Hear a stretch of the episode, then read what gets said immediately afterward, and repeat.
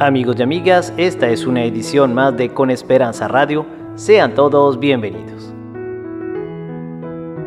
En el día de hoy hablaremos sobre el Espíritu Santo. El Papa, en su homilía en la misa de la solemnidad de Pentecostés, pide al Espíritu Santo, pide que nos libere de la parálisis, del egoísmo y encienda en nosotros el deseo de servir, de hacer el bien. Porque como dijo, lo peor de esta crisis es desaprovecharla encerrándonos en nosotros mismos. Debemos ser constructores de unidad para llegar a ser una sola familia.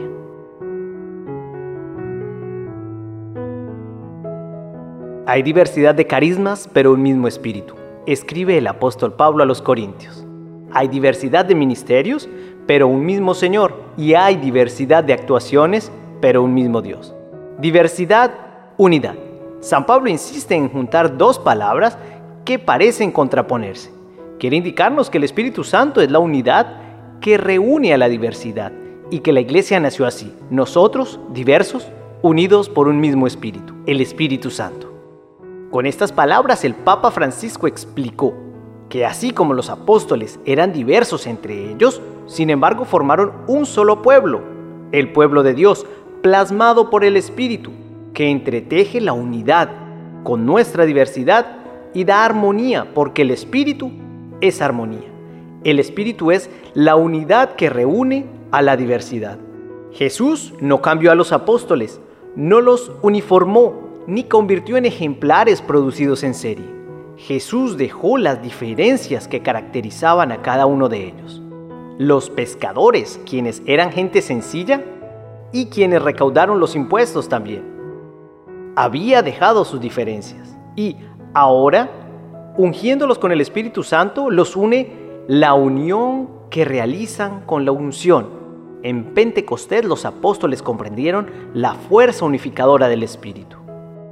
Y hoy día, nosotros en medio de nuestras diferencias, diferencias de opinión, de elección, de sensibilidad, el Papa Francisco nos pide que no caigamos en la tentación de querer defender a capa y espada las propias ideas, considerándolas válidas para todos y en llevarnos bien solo con aquellos que piensan igual que nosotros.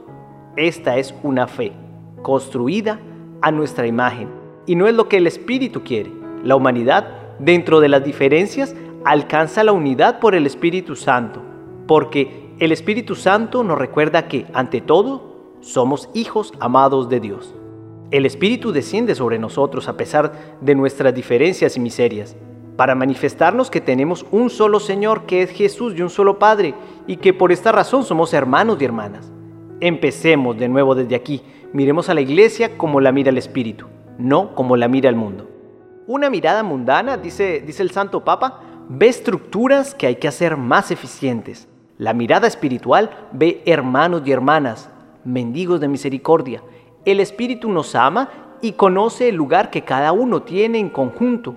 Para Él no somos confeti llevado por el viento, sino partes irreemplazables de un mosaico. El día de Pentecostés, en la primera obra de la iglesia, el anuncio. Los apóstoles salen a proclamar el Evangelio sin ninguna estrategia ni plan pastoral. Se lanzan, corriendo riesgos, poco preparados.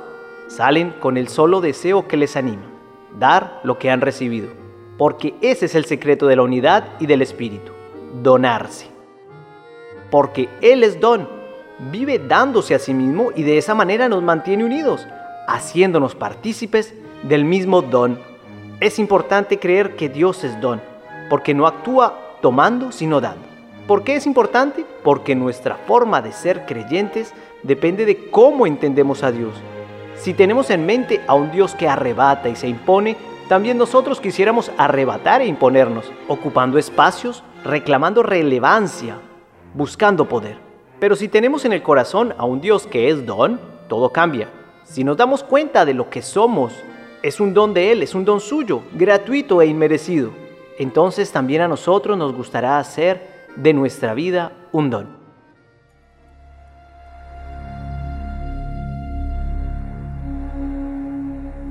Al llegar el día de Pentecostés, estaban todos reunidos con un mismo objetivo.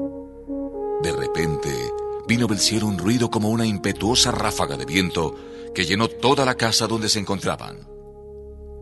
Se les aparecieron unas lenguas como de fuego que se repartieron y se posaron sobre cada uno de ellos. Se llenaron todo del Espíritu Santo y se pusieron a hablar en diversas lenguas, según el Espíritu les concedía expresarse. Cada uno de los presentes les oía hablar en su propia lengua. Así el Papa Francisco pide a cada uno de nosotros que examinemos qué nos impide darnos al otro, si dentro de nosotros tenemos a los tres enemigos del don, es decir, el narcisismo, el victimismo y el pesimismo. El narcisismo, que lleva a la idolatría de sí mismo y a buscar solo el propio beneficio.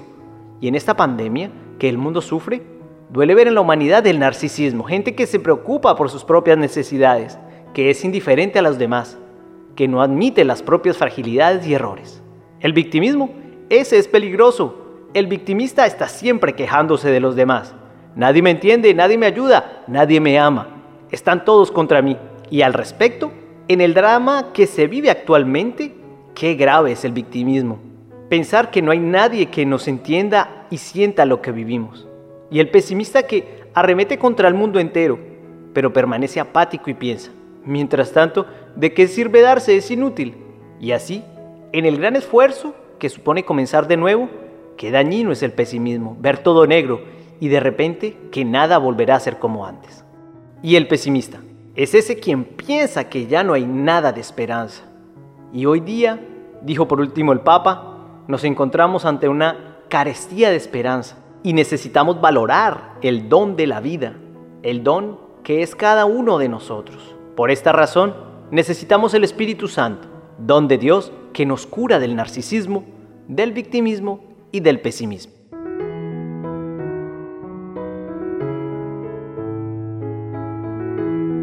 Y una vez más, amigos y amigas, con este bello mensaje del Papa a la humanidad, este espíritu que nos llena, que nos llena de amor y que hace que nos entreguemos a los otros.